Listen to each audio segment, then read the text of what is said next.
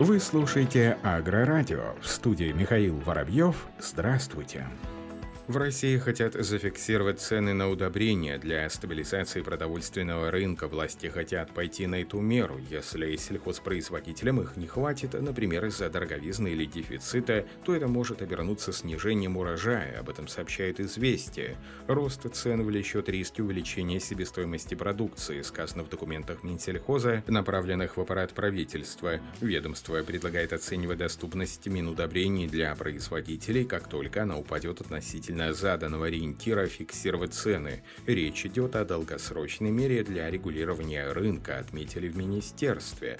Эксперты разошлись в оценках инициативы. Одни считают, что фиксирование цен на удобрения на оптовом рынке может оказаться неэффективным, другие допускают, что мера способна принести пользу, но в течение ограниченного времени. Минсельхоз предложил правительству зафиксировать цены на минеральные удобрения в качестве долгосрочной меры по регулированию этого рынка следует из письма Министерства в аппарат Кабмина от 1 ноября. В документе отмечается, что с конца прошлого года в России и в мире растут цены на продовольствие. В сентябре этого года стоимость продуктов превысила аналогичный прошлогодний показатель почти на 33%. Рост цен затронул все отрасли экономики, уточнил Минсельхоз. Это привело к общему подорожанию производства продукции сельского хозяйства в среднем на 15-25%.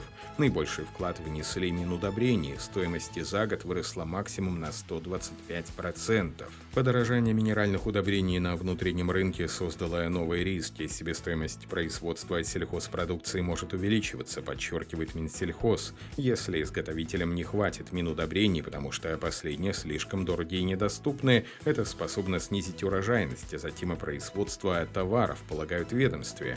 Поэтому Минсельхоз предлагает разработать нормативно-правовой акт, в котором закрепят показатель доступности удобрений на рынке с расчетом соответствующего индекса индекса, который будет зависеть от ситуации на рынках продовольствия и минеральных удобрений. Если показатель упадет ниже определенного целевого значения, то стоимость продукции зафиксируют для продажи.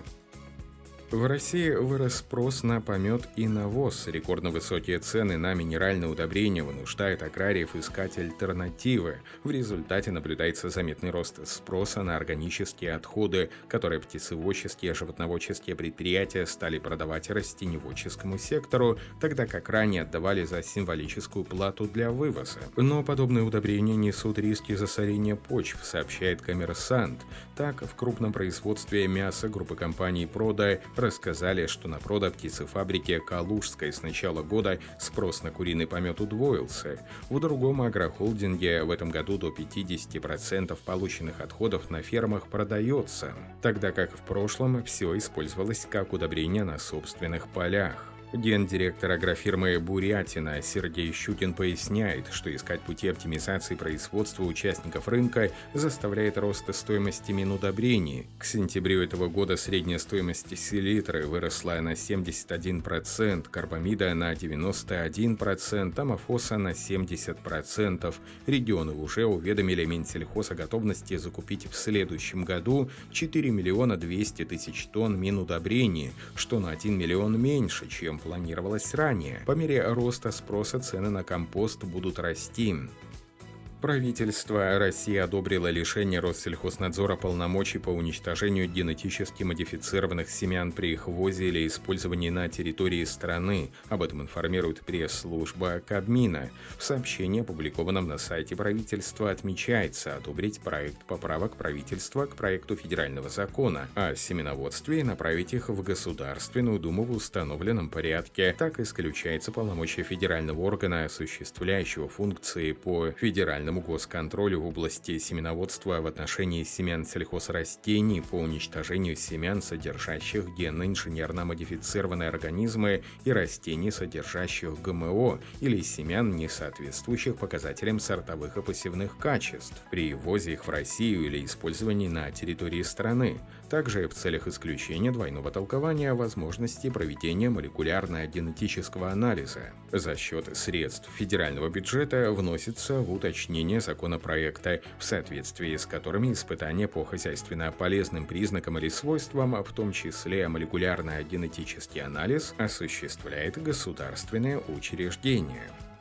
В Минсельхозе России состоялась церемония награждения победителей конкурса региональных брендов продуктов питания «Вкусы России». По итогам народного голосования первое место заняли ставропольские яблоки. Среди сотен участников 24 лучших бренда в 8 номинациях определила экспертная комиссия, а также жители России в ходе народного голосования. Как отметил министр сельского хозяйства Ставропольского края Сергей Смолков, это является заслуженной наградой предприятия «Сады Ставрополь» Подполья, которое сотрудничает с ведущими отечественными и зарубежными институтами и участвует в инвестиционных проектах по закладке современных суперинтенсивных садов в различных регионах России. Благодаря этой масштабной работе со стороны плодообъединения сады Ставрополья, ставропольские яблоки не только продаются по всей России, но и выращиваются далеко за пределами региона. Напомним, несколько месяцев назад за достижение в области инноваций в производстве продукции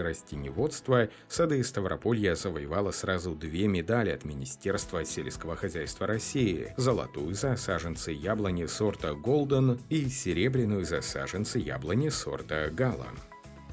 Испанские ученые разработали технологию, способную с помощью светодиодов сократить распространение томатной минирующей моли. Биокаптер является результатом многолетних исследований светодиодной технологии, которая позволила ученым найти комбинацию световых частот, привлекательных для томатной минирующей моли. Механизм действия технологии прост. Вредитель в стадии взрослой бабочки летит на привлекательный для себя светодиодный свет на расстоянии одного метра к источнику света. Насекомое со засасывает находящиеся рядом турбины, не позволяя моли покинуть мешок для улавливания. Биокаптер воздействует на один из наиболее важных жизненных циклов бабочки – взрослую фазу, в которой насекомое размножается. Кроме того, эта технология применима в органическом земледелии, поскольку она имеет очень низкое потребление энергии и может работать с системами экологически чистой энергии, такими как солнечные батареи или ветряные источники энергии.